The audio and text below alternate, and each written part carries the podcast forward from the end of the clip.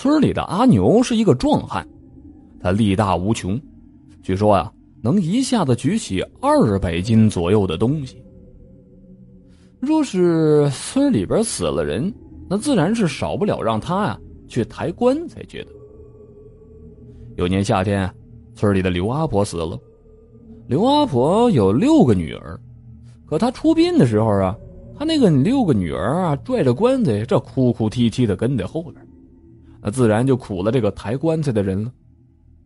刘阿婆的棺材本身就是湿的，再加上她有那么多的女儿在后边拽着。直累的抬棺材的人是汗流浃背，受不了了。这一路上换了好几茬人，但是，阿牛壮着年轻力壮啊，并没有人换他。他觉得这要是被人换掉了，太丢脸面了，就一直硬撑着把棺材抬到了墓地里。到了墓地里之后，由于阿牛太劳累了，他一个不小心。把脚上穿的一只布鞋掉进了墓坑里，就赶紧的跳到里边把布鞋给捡出来。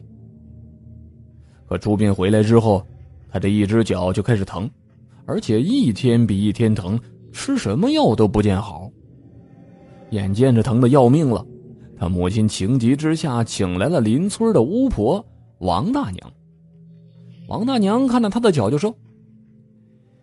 你的脚已经不在你身上了，阿牛指着自己的脚，纳闷的问：“那那不是我的脚吗？”王大娘摇着头说：“你看到的都是虚像，实际上你的脚早就已经没了。”接着又问他最近在什么地方掉过鞋没。阿牛就把刘阿婆出殡那天自己的鞋掉进他的墓坑里的情况，向王大娘说了一遍。王大娘点了点头说：“你的脚就是掉进刘阿婆的墓坑里了。”阿牛一听王大娘这么说，顿时就急了：“那那那我咋办呢？”